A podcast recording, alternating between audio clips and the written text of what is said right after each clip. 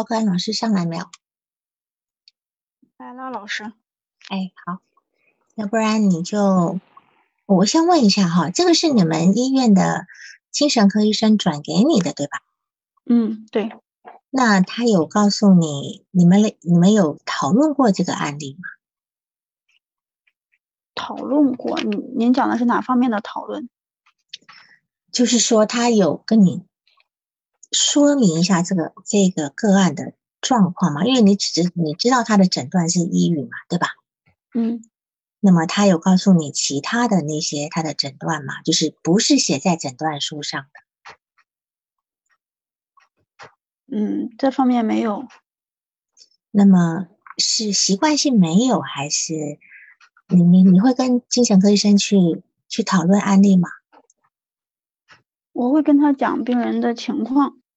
对，那他你会问他就是有关于评估部分吗？症状评估的部分？没有问。嗯，因为我记得你上次你上次也报过一个案例，对吧？嗯，对。然后那一次的时候，嗯，我好像也没有问。可是我觉得你既然有这个便利。能够待在医院里面的话，应该就这个部分要多问一点，因为通常精神科医生他们写在案例上、写在病历上的时候，尤其是对一个学生，或者他们不会写的那么怎么讲呢？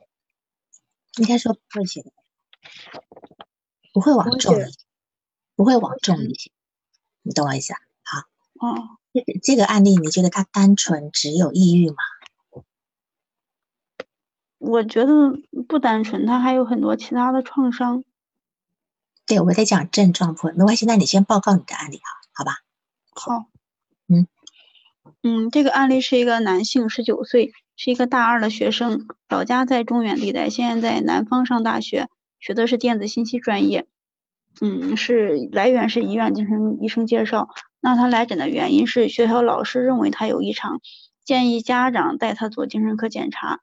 那起因是他在上体育课的时候，他同学们会轮流到队伍前面领这个热身运动，然后轮到他的时候，他不上去，同学们把他推上去，他就跑到了操场旁边，有一个类似悬崖的地方在那儿站着，然后体育老师和他沟通了半节课，然后学校通知他家长把他带回来做相应的检查。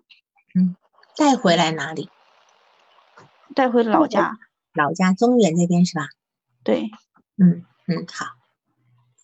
那对他第一印象，这个人他体态偏瘦，他喜欢穿一浅灰色的运动衣，然后他穿着打扮是比较干净整齐，他笑容很很阳光很灿烂，我觉得。但是他会总是会目不转睛的盯着我看，让我觉得不太舒服。他面部表情和肢体动作过多。在椅子上就不能好好坐着，一会儿歪到这边，一会儿歪那边，有时候歪头，有时候歪身子，就咨询中就不停的在那儿动来动去，有时候还会把双腿翘到那个咨询的那个扶手上，就那么横着坐。嗯嗯，他的动作、语言、表情都都很夸张。然后我看到他在医院楼道里走的时候，也是蹦蹦跳跳的，手还往上伸着什么的，就就看着就很不正常。然后，嗯，我我问他问题，他会说是这样吗？是那样吗？我不知道呀，我没有想法呀。就刚开始觉得很难沟通，跟他说话都很困难。然后第一次咨询的时候，我跟他约下次咨询时间，他说他就是我我使劲问他，他说他不敢做决定，做决定要承担后果。那我就说那我们隔天一次吧。然后治疗室他应该是没有治疗室。医生给他的诊断是病历上写的，确实是抑郁症，用药有氟西汀一零零、右左匹克隆零零一、脑力静四零四。嗯嗯。目前的情感状态、心态以及病人是如何描述他疾病的？嗯，初始访谈的时候，这个来访者说说怀疑他自己是不是同性恋，希望解决自己性取向的困扰。嗯，后来的访谈中，这个来访表示上。初中和高中的时候，经常被同学欺负，会被同学把他头摁在桌子上打，然后会被同学叫到学校废弃的屋子里，四个人打一个，还会被收保护费。他初三之前他说会还手，初三之后就再也不还手了。嗯，四打一是发生在高中的时候，那时候人家打他，他就蹲在那里让人家打，他也不还手。嗯嗯嗯，高二高三的时候，他很容易生气，他口渴了想用同学的杯子喝水，同学那个同学有洁癖不让他喝，他就抢过来同学的杯子来喝，然后后来他说那同学也没有打他干啥，就就冷战了很久。还有一次和同学比赛画人物像，他感觉那个同学画的比他好，就把那个同学的画给撕了，就把人家的画给夺过来，直接给撕了，就感觉很。他说这些的时候，我就觉得他很欠揍，人家打他好像，对，那该那种感觉。是，他撕对方的话，对方有反应吗？他有说吗？冷战，也是冷战，同一个人用有冷战的方式。嗯，对，嗯嗯。然后他小学六年级的时候被同寝室一个比较高、比较壮的男生猥亵，那个男生经常在晚上睡觉的时候跑到他的床上去摸他的生殖器。一开始的时候他会反抗，但是那个男生压在他身上让他动不了，他发声音反抗，不要让他走。他同寝室人也没人搭理他，没有人管。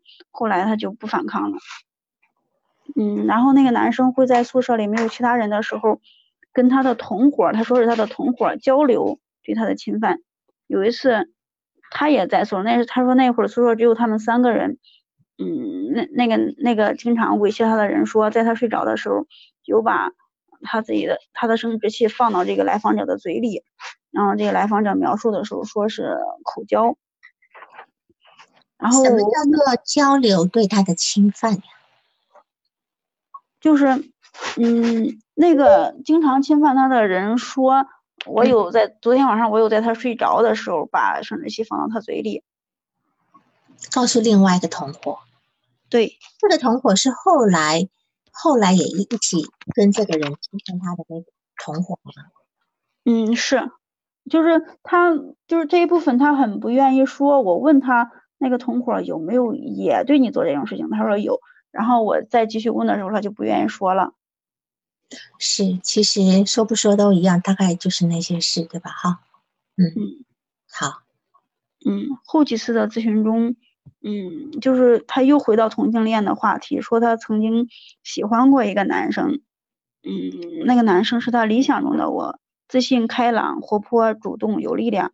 他和那个男生是从高一到高三都玩得很好，后来他才告诉我，抢水杯、喝水、撕画是和那个他喜欢的男生发生的。嗯嗯，说他很想独占那个男生，看到那个男生和别人说话，他会生气。他问我这是不是吃醋？嗯嗯，说他对那个男生有性的感觉。嗯，然后那个男生，他说那个男生会老说他，你怎么像个同性恋一样老黏着我？然后我就问他，那你们既然你这么喜欢他，稍稍等一下。我问他，既然你这么喜欢他，你们高考为为什么没有在一个学校？他说填志愿的时候，那个人他要填离家比较近的学校，他不想离家近，他他不想回家那么容易，然后他就嗯，他就填离家比较远的学校。然后高中毕业后，他们就联系比较少，少有的联系也是这个来访者有事会去联系对方。嗯。嗯，然后动力性诊断的假设和思考，嗯，我会觉得他创伤的，他的家庭环境对他是很不接纳的。他父亲暴躁酗酒，他母亲很软弱无力，就是很，我觉得他们两个父母就很冲突，在他心里应该也充满了这样的冲突和敌对情绪，以及那种他母亲的无力感。嗯，然后他青春期的经历加重了这种无力和敌对。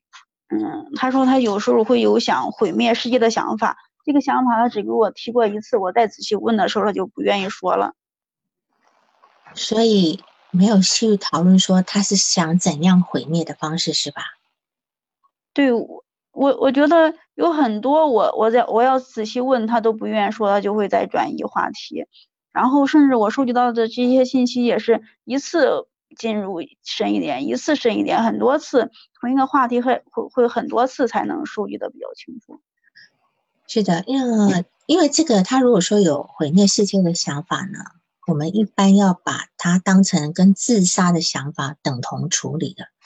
因为你伤人跟自杀其实是一样严重的，而且像他这种受虐的故事呢，虽然说，嗯，他的信息说的不多，不是不是说你在呃咨询上呃收集的困难，而是他用他的身体，用他的行为表现，在告诉你他曾经怎样走过他那种成长的道路，因为他确实表现的很奇怪，所以我觉得。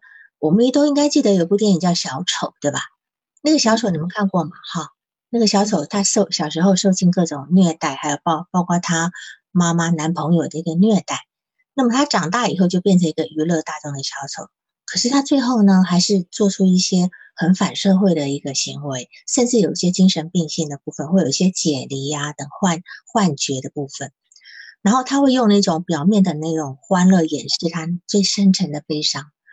那么你这个孩子，事实上他在里面所表现的那种轻快、不在意，应该也是一直以来他面对外面的一种形象，猜测了哈。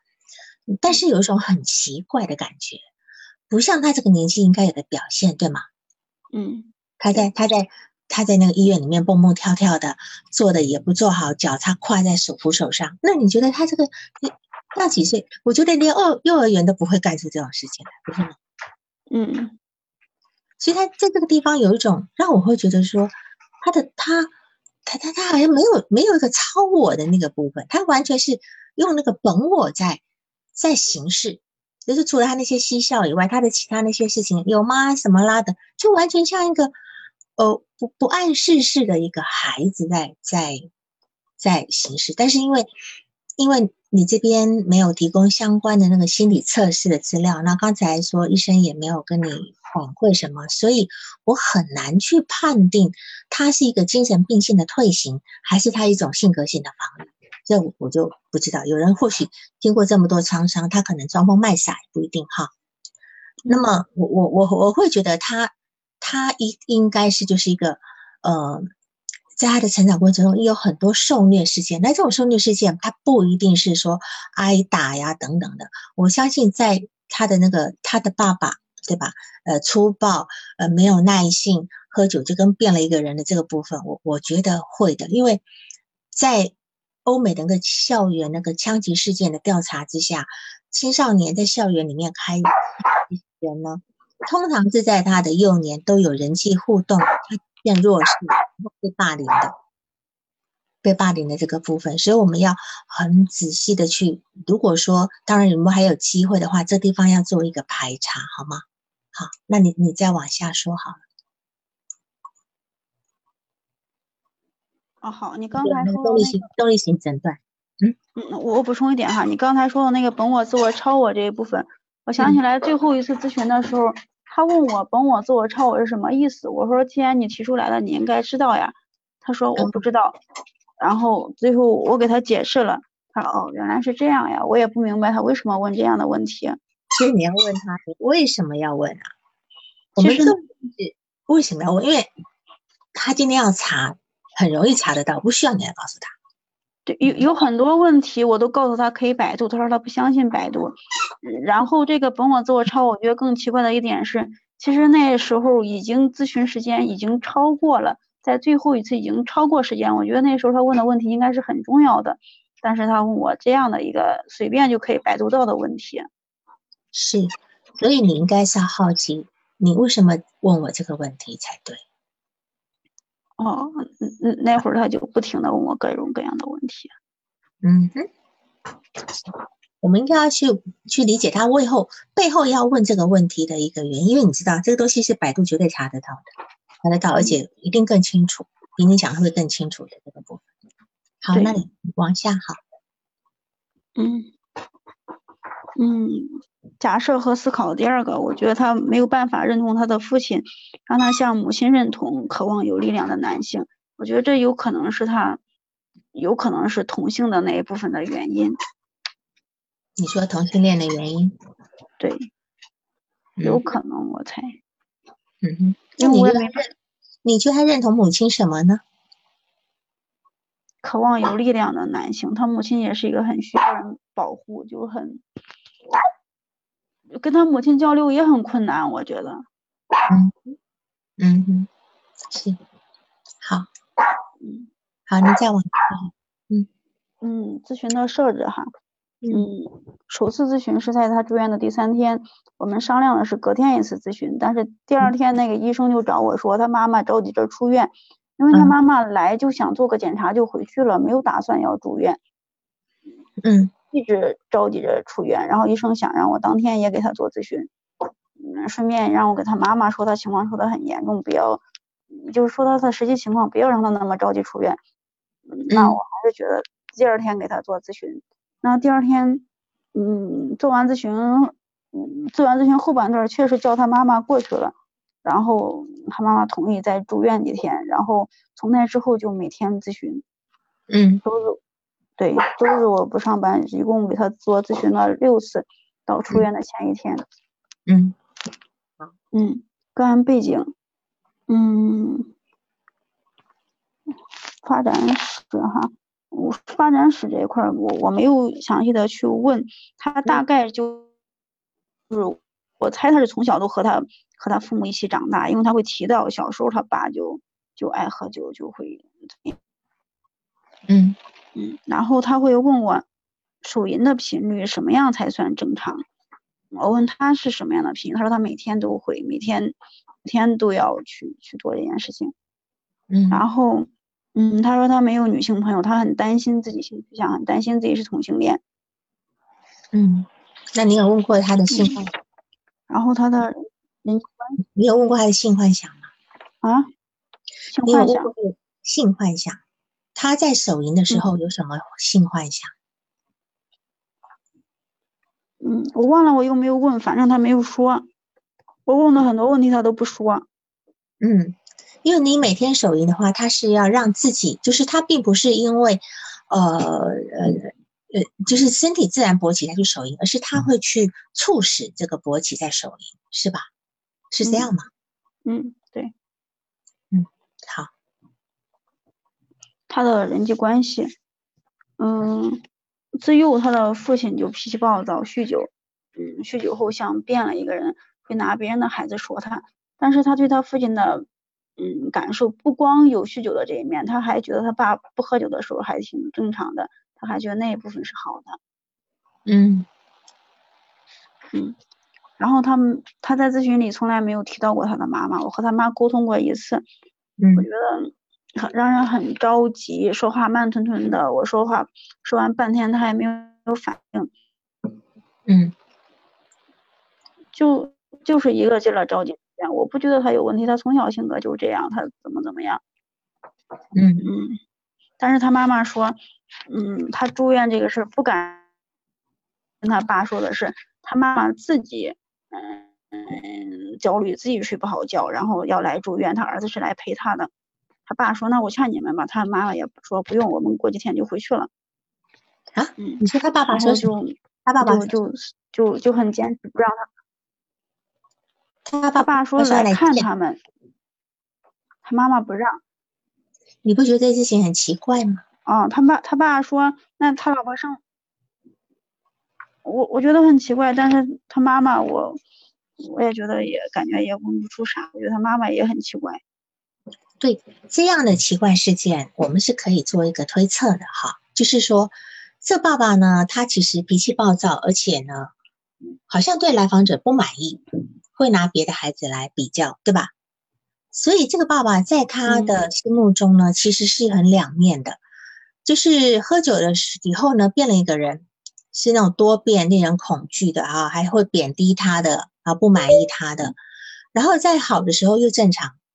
可是呢，妈妈妈妈对他的态度又是什么？这你应该知道吧？嗯，你觉得妈妈对这个来访者什么态度呢？对这个来访者呢，嗯，妈妈对来访者的教育态度是什么？刚才我们说的是爸爸嘛，对吧？因为他说了爸爸，我们知道。那么你觉得妈妈对他是什么样的态度呢？我觉得他妈就没有态度，他觉得他孩子很正常，只不过是内向一点。嗯，呃，我会觉得他妈妈对这个来访者呢是保护过度的，过度庇护的，但是呢是忽视来访者有的问题，就是有一些很明显的问题，他妈妈是忽视的，甚至有一点点自欺欺人的部分。我我有这种感觉，就这么严重，连学校老师都这么说，连医生都这么说，他还说我没问题，没问题，甚至还要瞒着爸爸。那么，那么，而且呢，还更奇怪的是，今天一个孩子在南方读大专，为了妈妈住院，然后可以把孩子从南方叫回中原来陪，对吧？来陪，那么爸爸也接受这个说法，不是很奇怪吗？那就表示说，这个孩子他的他是是没有一个个人存在的需求，是吧？妈妈要干什么就就可以使用它，是吗？而且这种情形应该是很早以前就存在，从小就存在，所以他爸爸也不觉得奇怪，嗯，对吧？如果这个事情发生在任何一个家庭里面，爸爸就说：“你你你呃，这个睡不着干嘛的？你干嘛还得叫你儿子回来陪你住院呢？而且大老远的。”还在读书呢，对吧？所以这个事情其实是我们要觉得很奇怪的地方。所以并不是他妈妈觉得很勇敢，而是他妈妈在一手遮天。嗯，我我我会觉得他爸也会也会觉得这个男孩会很不喜欢他的某些部分，比如比如这个他爸会很很强烈的要求他去当兵，但但是这个来访者很反抗他。他爸他说他爸已经说了两年了，他一听到这个事他都很害怕。对，因为这男的一定有一种比较阴柔的部分，像个小孩子长不大的部分，所以他爸爸可能会觉得还是去当兵锻炼一下。我觉得我我是能理理解这部分，所以你看，我们从他的父母的这个部分来讲，这个来访者他是没有办法整合一个字体印象的，所以这个东西很奇怪，他们家的对待他的态度是很奇怪的。字好像又需要保护、呵护，不承认他有问题，可是他爸爸又对他极度的不满意，然后他其实也看不到自己的问题，一直纵容了他那些很奇怪的行为，是吧？好，那那当然，妈妈为什么这么做？妈妈是不是不能够承担呃自己的孩子有问题，所以他要去呃去掩盖这个东西，不想让爸爸知道，理解吧？好，那我们就先往下。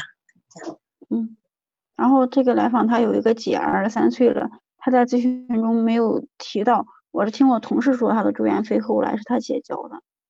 嗯哼，嗯，然后他说他在大学里有很好的朋友，很想念他的朋友，很想赶快回到学校。嗯，这一部分也有点冲突，就是他这样跟我说他想回学校，但是，嗯。但是医生跟他妈妈说：“你想赶快回家，你就先回去，让他在这儿住着。”来访没有意见，他妈妈不同意，他也没有说他不想在这儿住，他想回家干啥了，没有提到。我觉得我们都觉得他这来访本人是愿意在这儿住院，他妈妈一直很着急要回去。是啊，因为在医院里面就是个病人嘛，他妈妈不愿意承认他是个病人，而且重点是医生不愿意开证明。医生不愿意开康复证明，你就知道医生根本不愿意为他的康复背书。如果今天是一个抑郁症的话，这个抑郁症的话，我服药的过程中，我还是能够在学校读书的，对吧？所以我才会问说，那到底他是什么问题？医生似乎没有说明白，嗯，没有没有把这事情摊开来说，好好。然后他那个好朋友，我觉得是打引号的，我也觉得。对，你看哈，他他在学校，如果说他那天那天他那个什么那那样那个情况之下，结果好像他从他也没有也没有什么人出来劝他，反倒是直接是老师来来劝他这个部分，所以我我会觉得他他如果当然你没有办法去深入去询问他跟好友的关系还有互动的情节哈，但是呢，我觉得呢。他从高中开始喜欢那个男生，他到大专以后，他一定会再去找一个他所很呃倾慕的一个男孩子。那么他会又又把这个他的那个就是那种呃那个欲望，他的利比多的部分会投注在另外一个男性身上。那么我会觉得这只是一个投射的部分。我甚至都怀疑高中那个男孩子是他的所谓的好朋友吗？还是他所谓的他自己的一厢情愿而已的这个部分？我我会觉得是一厢情愿，因为人家觉得很烦，人家总说他，你怎么像个同性恋一样老黏着我？而且毕业之后人家就没有一次主动跟他联系。是，就说如果他真的有带着一个精神病性的结构的话呢，他会大量使用投射、分裂跟内射的防御机制。他其实他所想的东西跟现实是很有距离的，他并不知道现实跟他自己的差距在哪里，他只用他自己的想法去判定判定呃这我跟谁的关系是怎样这样子。嗯，好，那再往下好。哎，那你刚才这样说的话，我就怀疑。他所说的那部分有没有是幻想或者妄想的可能？说人家去摸他生殖器，就是小学六年级的这个部分，就算是有妄想的部分，但也有事实基础的。嗯，有事实基础的，这个待会我们再说哈。好，好，嗯啊，嗯，咨访关系这一块，病人如何对待咨询师？嗯，病人总是试探咨询师对某个事情的态度，先提出来一些问题。感觉安全了，才会在下次或者下下次咨询中再讲出他的困惑。那一开始觉得咨询师觉得收集信息特别困难，几乎整个咨询来访者都在打哈哈或者陷入沉思不说话。那他陷入沉思的时候跟别人还不太一样哈，他就会眼睛盯着一个方向一直想想想，有时候想着想着眼睛里还会流出来泪水。所以他陷沉思的时候。我会等他出来的时候再问问他问题，他有没有呀？什么也没发生，我什么也没想呀，就什么都不愿意说。但是这种情况很多次。对对，你再说清楚一点，就说他在沉思的时候会定那个地方，然后流眼泪是吗？对。我觉得他在，嗯，我觉得他在回想以前的创伤事件，他想到了什么事情，但是我问他都不给我说。对，我觉得这个这个部分才是他最真实的部分。嗯，有很多次，但是他一次也不愿意讲他在想什么。你们总共有六次的咨询，他每一次的咨询都有这样的反应吗？前面更多一些。嗯哼，好。嗯，好，你你你继续好吗？嗯。嗯，倒数第二次，也就第五次咨询结束时候，那个时候在他妈妈强烈的要求下，已经确定隔一天要出院。然后，嗯嗯嗯，在在咨询结束的时候，他说，就是出门之前，他说现在的问题是，我想了解我自己，而你想解决我的问题。那他在说这话之前，我在问他，就是他那个。呃，小学六年级侵犯他那个同伴有没有对他做同样的事情？他不愿意说，然后就说这样。问题是我想了解我自己，而你想解决我的问题。这句话很有意思。最后一次咨询咨询的时候，对这句话很有意思。他说我想了解我自己，而你想解决我的问题，对吧？那么他如果在讲这句话他说，我会问他：那你的问题是什么？我可以帮助了解你自己。那么你你的问题是什么？我并不是想要解决你的问题，我是想要帮助你了解你自己。他这句话非常，我我会理解为是他过去的那些创，啊，对，过过去的创伤是在过去，但是他到底想想解决什么问题？这个可能是他要来，如果他真正会往下做咨询的一个原因。那么他今天可能对自己充满了困惑，他是他是否是同性恋？然后他害怕是同性恋，似乎他又非常渴慕男性，对吧？你还在吗？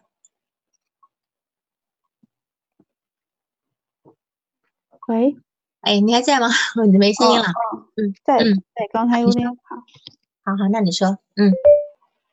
就是这个，他他说他的问题，我会猜是那些创伤性的。我老问那些创伤性的，他不愿意回答，就就说他。我跟你讲，我们做个案的时候，你们的关系没有建立那么好的时候，不要奔着创伤去。今天他如果自我不够强大，他如何跟你谈这些东西呢？你要让他崩解掉嘛，是吧？他也还不够信任你啊。嗯。嗯，好，没关系，那再往下，嗯嗯，然后这这部分我我也会猜，是因为他，嗯，就还有最后一次我咨询，他会担心他的那些疑惑得不到解决就离开了，他会想先解决表面上的我的疑惑的部分。嗯嗯嗯，对，嗯，到最后一次咨询的时候，其实他还不愿意主动说话，他还要说你问吧，你问啥我说啥。我说我再问，我也不知道你你要了解你自己哪一部分。然后我就说你说了我才知道你要了解什么，就中间有几分钟的沉默，他才开始主动的说话。嗯嗯，然后他说了什么？他说他还是很担心他的性取向的问题，就给我就说了手淫的这一部分。他之前没有说，是在最后一次时候说的。嗯嗯，好，嗯。然后在最后一次咨询，我感觉我我明显觉得他的眼神不对，他看我的眼神让我很想躲开，很想往后退，我会觉得那个性的意味比较强，我会觉得。然后，嗯，就当时意味是什么意思？色眯眯的。对，是直直勾勾，色眯眯，是吧？他一直都。对他一直都是直勾勾看着我，第一次的时候就直勾勾看着我，但是最后一次跟前面的不一样，我我会觉得，你知道有哪一种人会直勾勾的看人吗？嗯，我会觉得是他不会人际交往的。首先呢，会直勾勾看人的，第一个婴儿，对吧？嗯，婴儿他心里没有什么东西的时候，他会直勾勾的看着你，他对你充满好奇。还有一种人会直勾勾看着你的是那种智能低下的人，你看过那种智能低下的人也会直勾勾的看着你，对吧？嗯。还有一种人会直勾勾看着你，就是那种有精神病的人，见过吧？你们在医院里面有没有看过那种精神病性的人？他其实都会瞪看的人是瞪着看的。我我。精神病的人，我我还没有见到瞪着看的人。我觉得，我我看到的，我觉得都是没没有没有什么特别不正常的。是，就是我，呃，我就是在咨在这个咨询里面碰过很多这种，就是在服药的那种，呃，精神分裂康复期的人，他们可以来做治疗嘛，哈，可以来做一个就是情绪缓解的部分。这种人呢，他通常都会。直勾勾的看着你，直勾勾的看着你，然后每次在面对这样的人的时候，我有一个反应情，就是当当他们这样看着我的时候，我会头晕，嗯，我会头晕，我会觉得他们那个眼神看着我是穿过我的脑门看到后面去的，嗯，就好像你你有感觉？想起来一个病人，对，啊，是。就说那种感觉，就是他明明看着你，可是他好像那个焦距 没有在你脸上，就好像是穿透你的头头部，是看到你的脑后方的那块去的。其实这有一个病，对，我会从这种感觉去判断他的一个精神状况，会从这个部分。那但有些人是直勾勾的看着你的时候，他他其实 他那个脑子其实。因为他的那种运转的部分有点不是很正常，他他会这样子，所以这个来访者你讲了几次，他直勾勾的看着你，加上他有很多行为让我有这样的感觉。那当然他也有正常的部分，我并不是说他是个精神分裂，只是说他那么多的创伤一定带给他很多这种呃嗯这种属于精神病性的体验。你想看，当一个孩子在在面临那种呃欺凌的时候。他在那边都不动，放弃挣扎的时候，你认为他当时必须怎么怎么处自处，他才能够熬过那个时候？你觉得呢？呃，他跟我说了有三种。嗯，你说第一种，第一种是啥？我忘了。第二种是他希望他可以一打四。第三种是他希望那个人被打的人不是他。我看看我的影片。第一个，他希望被救；第二个，他希望他可以一打四；第三个，他希望被打的人不是他。是，所以他采取的是第三个，对吗？嗯，对，对。刚刚玉竹也说了一种解离，就是我今天让我自己的感受不在现场。嗯，如果说你们看过扪心问诊的那个，属于那个有一个有一个属于 Sophie 的一个治疗，你们就知道，Sophie 有时候她她今天是一个从小被她父亲过度呃不不叫性侵，因为她她的父亲会在她面前跟其很多其他女人呃一个性交部分让她看到，所以她很小小小学幼儿园就看过这种场面。她过早的被刺激以后呢，她其实也会形成一种这种心欲化的部分，那么她会用这种部分来解决自己的焦虑。当她在当他在这个，比如说在酒吧里面，呃，跟一个男人，呃，怎样怎样的时候，那个男人是跟在跟他在跟他发生性行为的时候呢，那男的讲了一句话，就就愤而离去，就是男的不想跟他性交了，因为性交到一半，那男的说他说他好像在奸尸一样，就说那个男的这么说，就说 Sophie 当下是没有任何感觉跟反应的，然后这个男人就说我好像在跟一个尸体做爱，走掉了。那么，Sophie 她采取的就是一个解离，我不在现场的部分。那么，我相信这个来访者他在那个被受欺负的时候，他采取的是那个部分。那么，这个解离的习惯可能会在他是日后碰到很多很难受的时候、很难受的状况，他会拿出来应对的。但是，你刚刚说他在咨询室里面流眼泪的这个部分，我觉得很珍贵。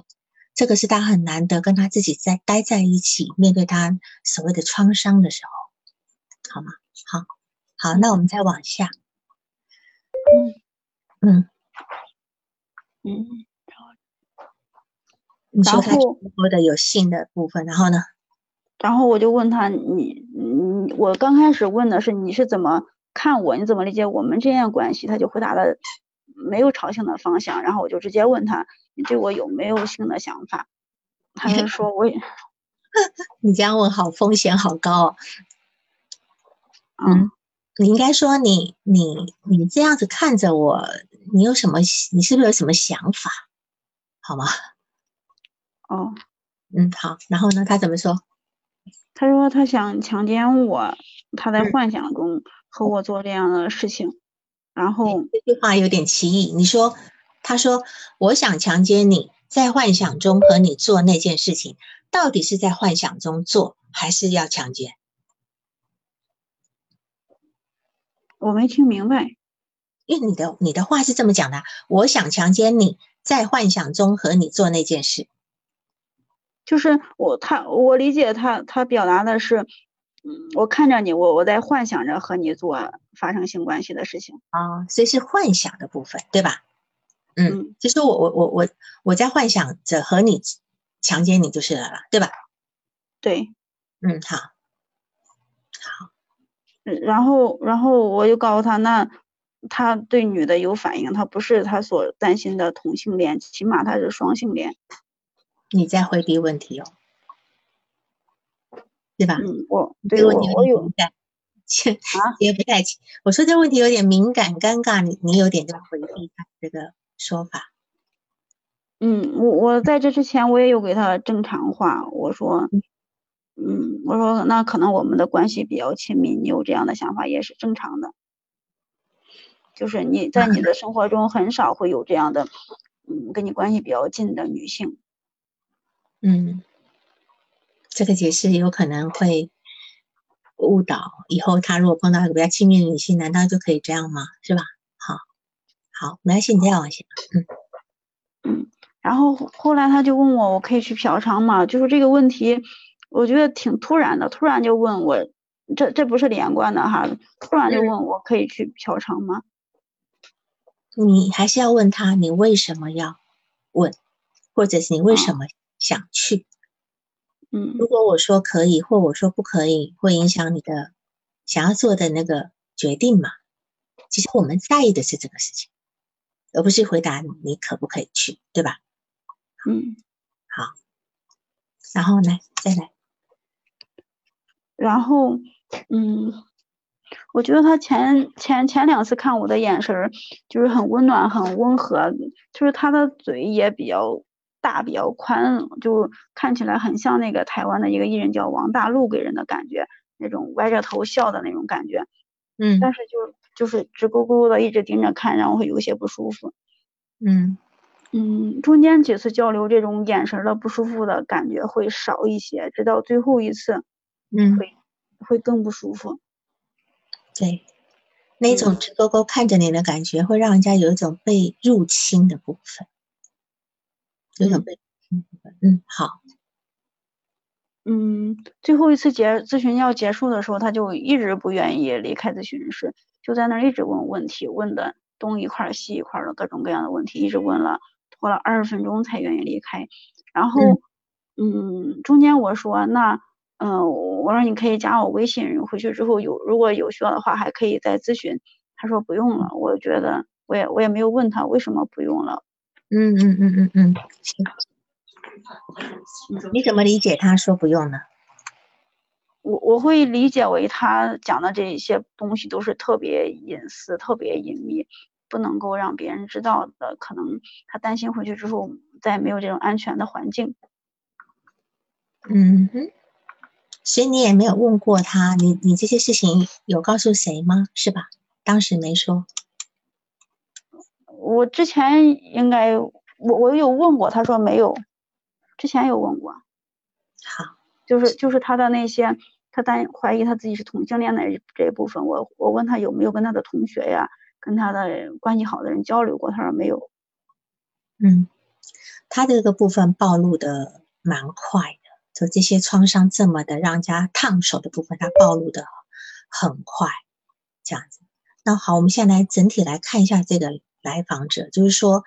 你刚才我也说过了，他这个他的这很多举止行为，不要讲说幼儿园，连幼儿园都不会像他这么呃天真的部分哈。然后幼儿园还知道有一些要守规矩，他他似乎是一些连什么规矩都没有的人。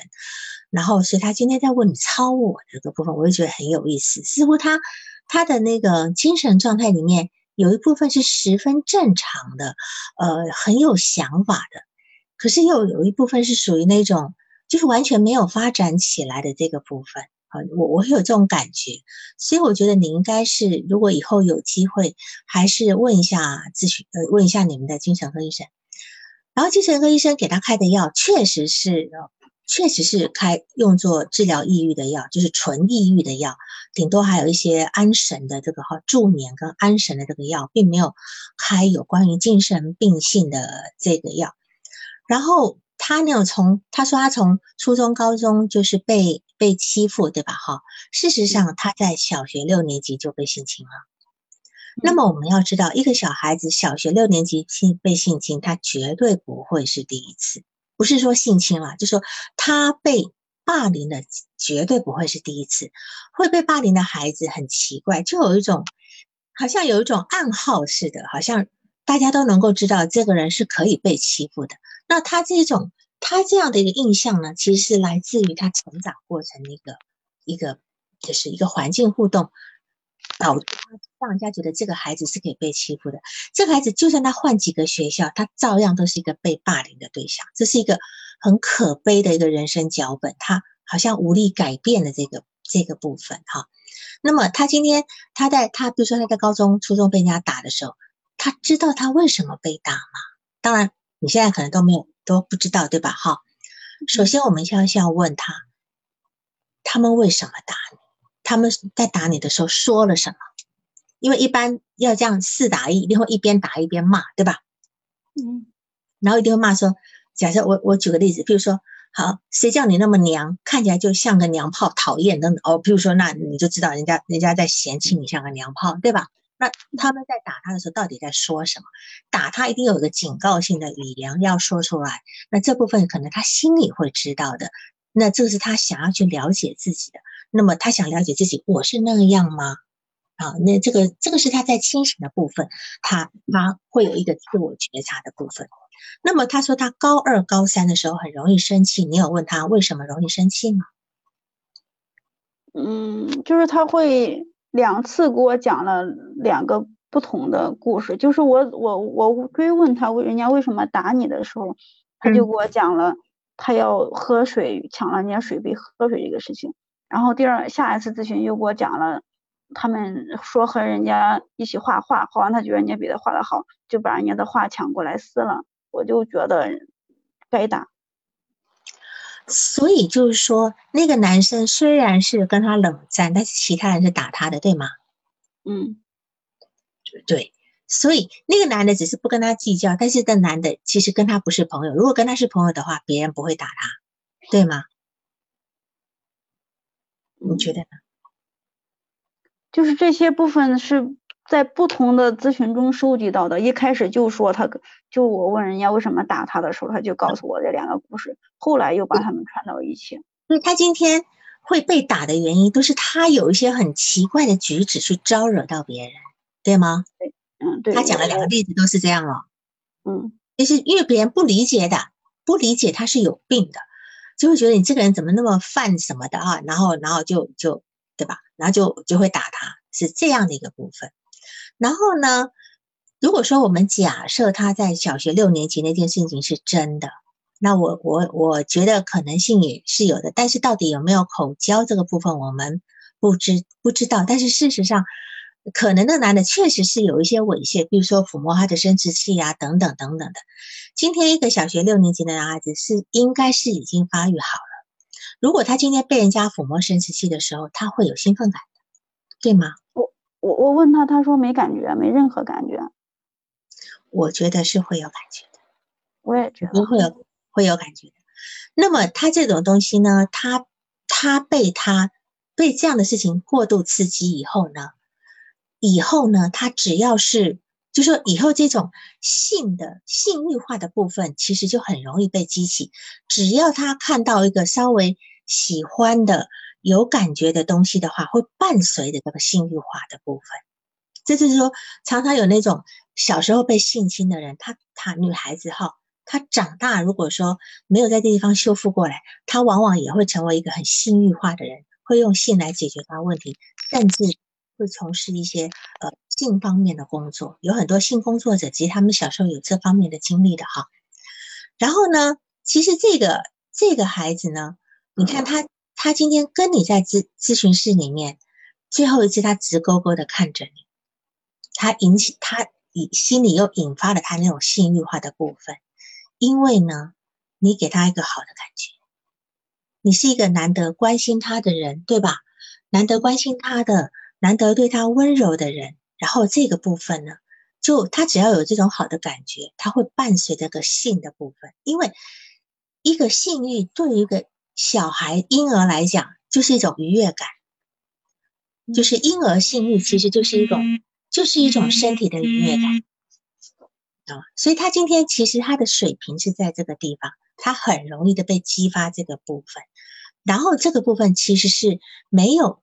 没有情感连接的部分，只是一种愉悦的部分，所以他今天会感觉到跟你有种好的感觉的时候，他就想想要去跟你做那件事情，你能够理解吗？哈，就是说这个部分是比较早期的，呃，带着精神病性的一个部分。那么当然，呃，小学六年级的那些事件，我相信就注下了他这一辈子这些很很很悲惨的。这这个部分，这个部分，然后呢？那么他今天为什么会从小成为一个霸凌的对象呢？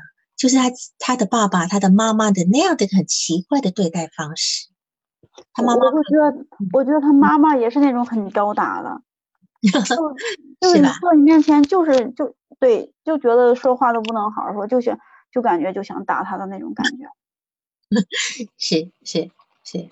是，所以这是一个非常可怜的孩子。就是说，他，但是他所可怜的这个样子呢，他呈现出来是是很欠揍的样子。就是我们常讲，可怜之人必有可恨之处，是吧？或者必有可悲之处。那么他今天带着这种被霸凌的这种烙印呢，他走到哪里都是会被霸凌的。好，那么你看，他说他在高中的时候，他告诉你了，他喜欢那个男生是他理想的我。好自信、开朗、活泼、主动、有力量。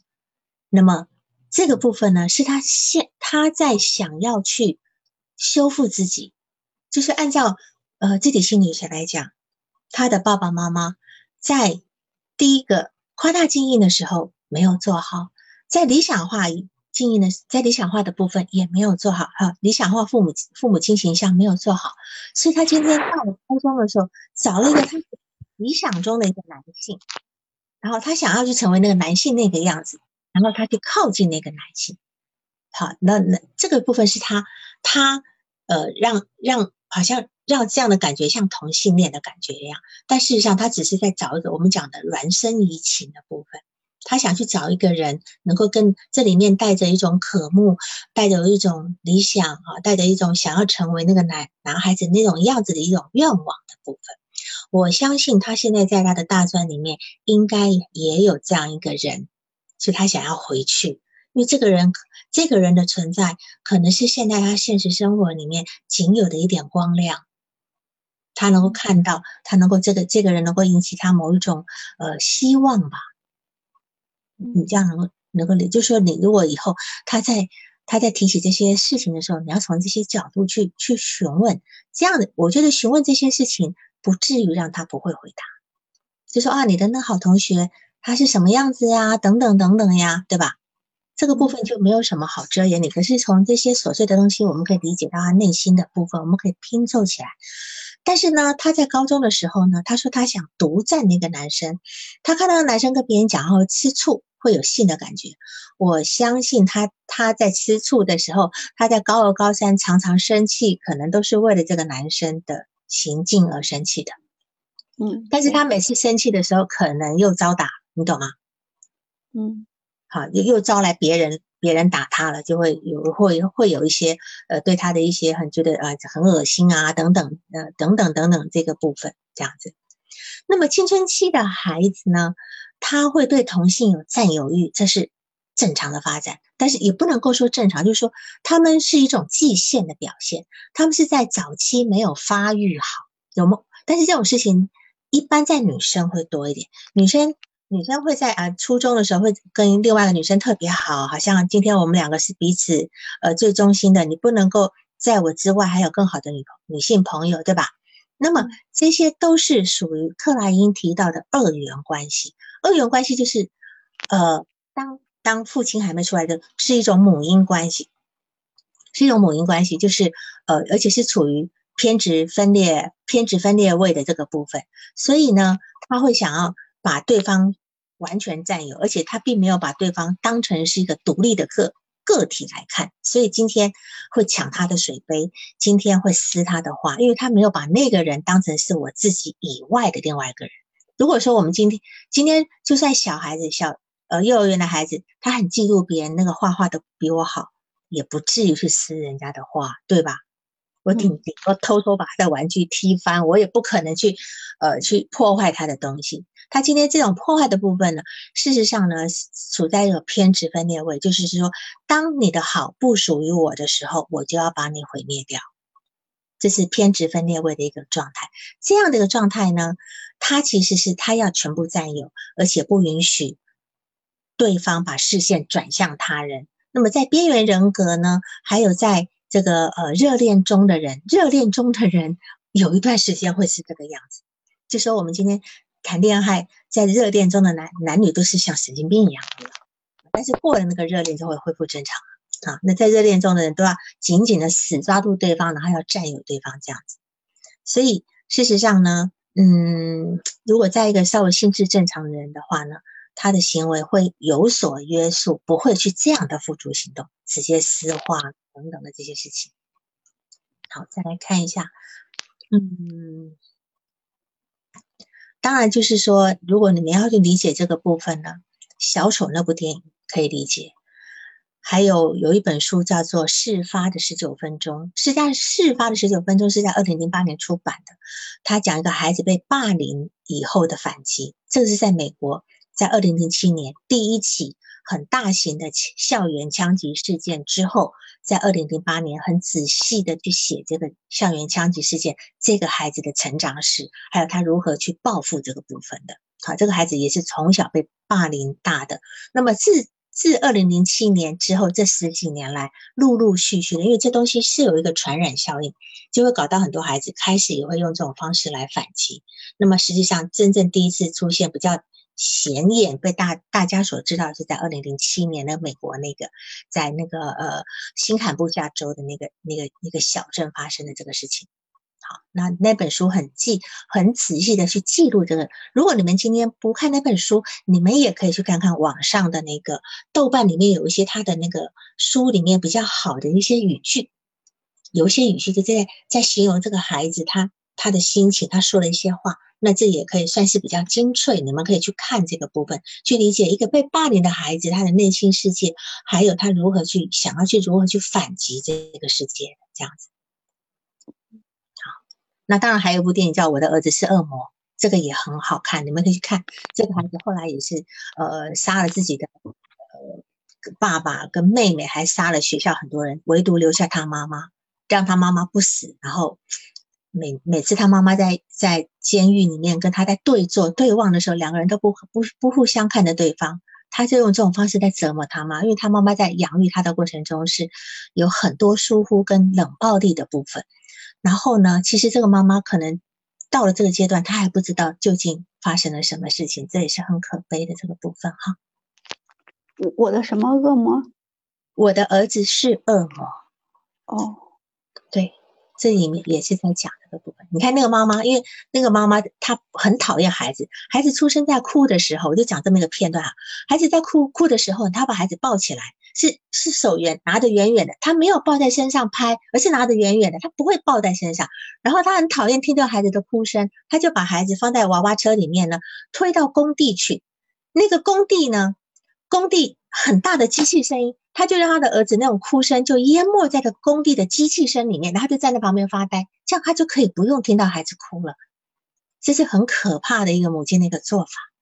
就是你们去查那本书，叫做《事发的十九分钟》，在豆瓣里面有很多他的呃也也有他的那个呃就是内容的那个家具的一个选呃摘选啊什么的哈啊，所有的电影啊还有文章，如果你们不去看的话，它都会有这个部分。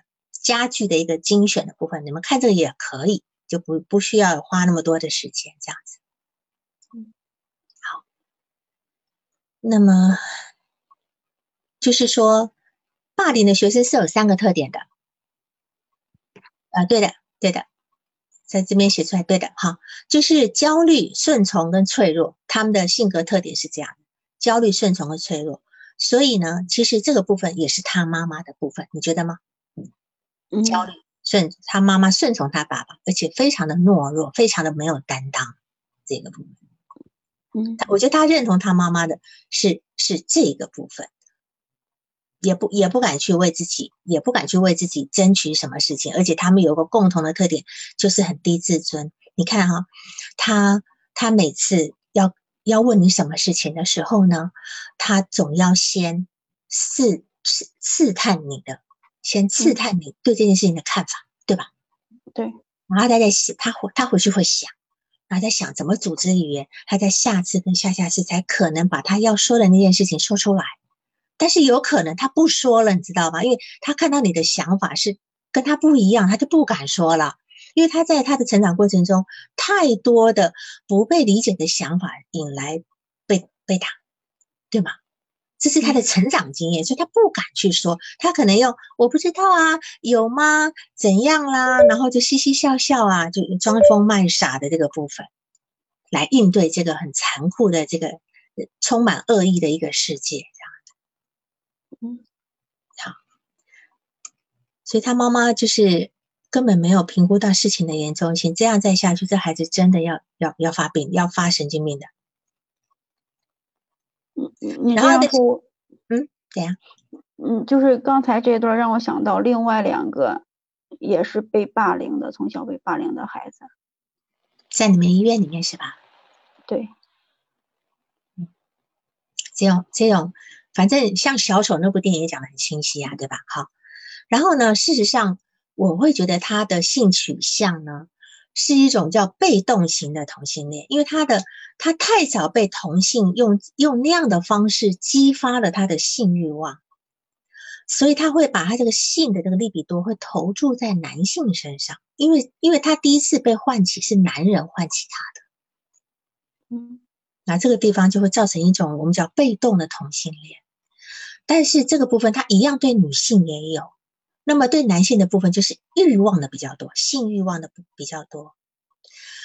呃，这个孩子有人在问说，这孩子可以通过咨询来改变吗？因为我我现在只是听到呃咨询师在报的部分，我觉得呢，他的是是很明显，他必须要用药，用药一段时间能够稳定下来以后，再看看复原期的时候，可不可以用心理咨询来来来跟他谈一谈，让他能够现实化一点，能够心智化一点。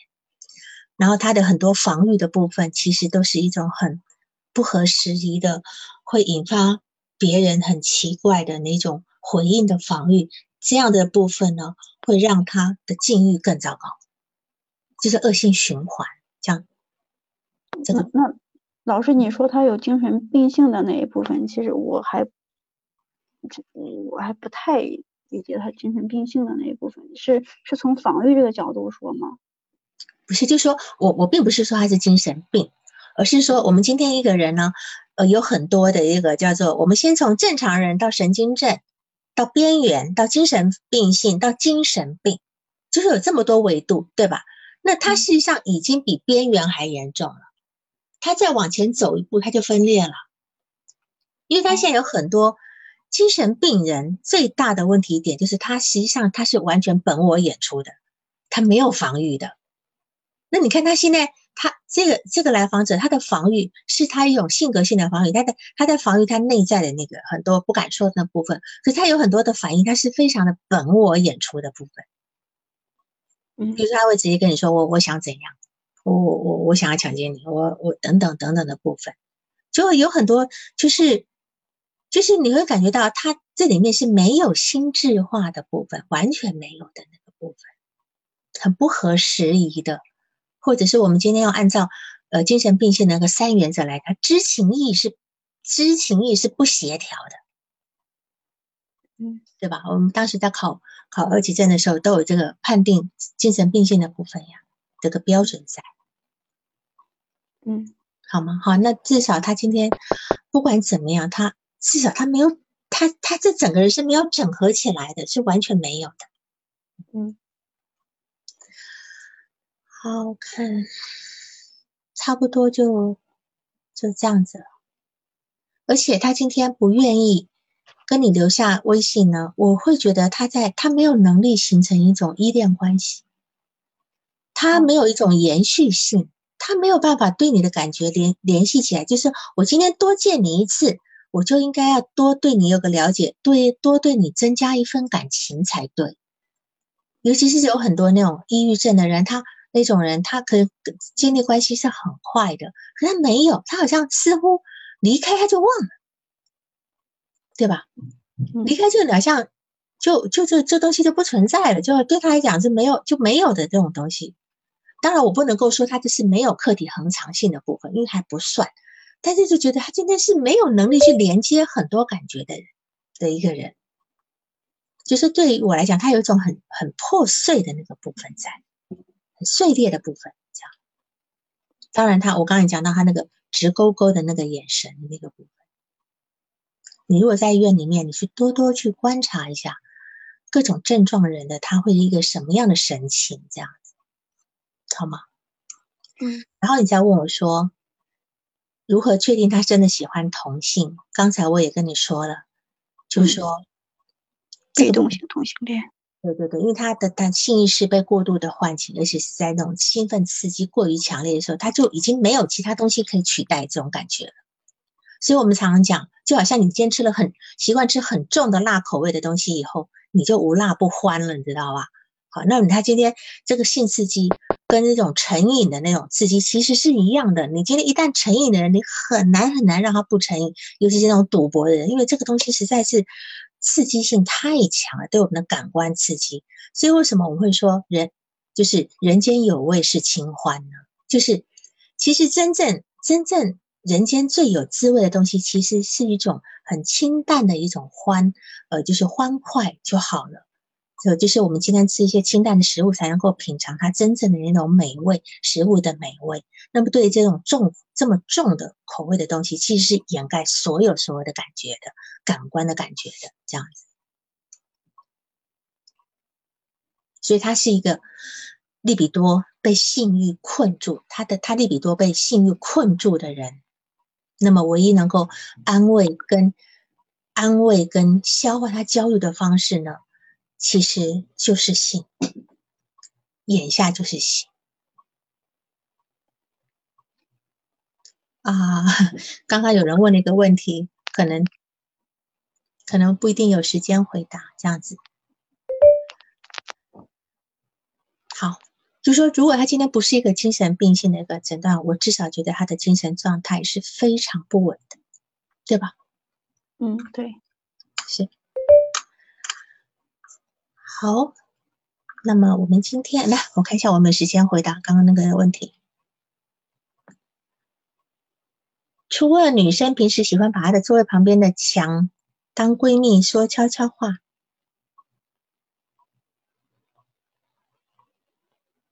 嗯，她把墙当成是一个女生，说是自己的闺蜜。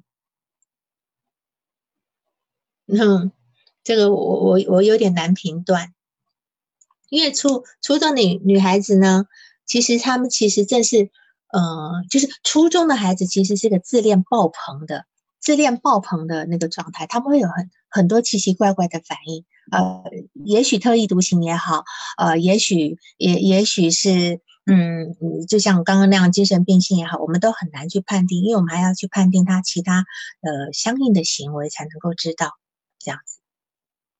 甚至有些有些青春期的孩子，或者是他退回到幼幼儿园的孩子，整天跟他的毛绒玩具讲话，也有可能的呀。好吧，好，玉竹说这个呃，它不一定是过度客体，过度客体的话，嗯，按理来讲，可能在青春期都已经不存在比较存。不存在客过度客体的这个部分，应该比较少。那些这些都是在我们早年发育的时候就应该要完成的部分。过度客体有可能是我们要的一个布娃娃，呃，有可能是一个要的是一个嗯，要要的是一个呃，就是一个奶瓶，甚至是妈妈的头发，或者是我们被子被角，对吧？那你今天会到了青春期，你还会玩布娃娃，但是这布娃娃其实它不一定是一个过渡性客体的。的一个概念，可能是他要的一个一个，就是一个怎么讲，一个陪伴或者是一个能够嗯滋养他的某一种替代品这样子。好，那今天就这样好吧？好，行，好，好，谢谢老师，好，拜拜，拜拜，嗯，拜拜，嗯。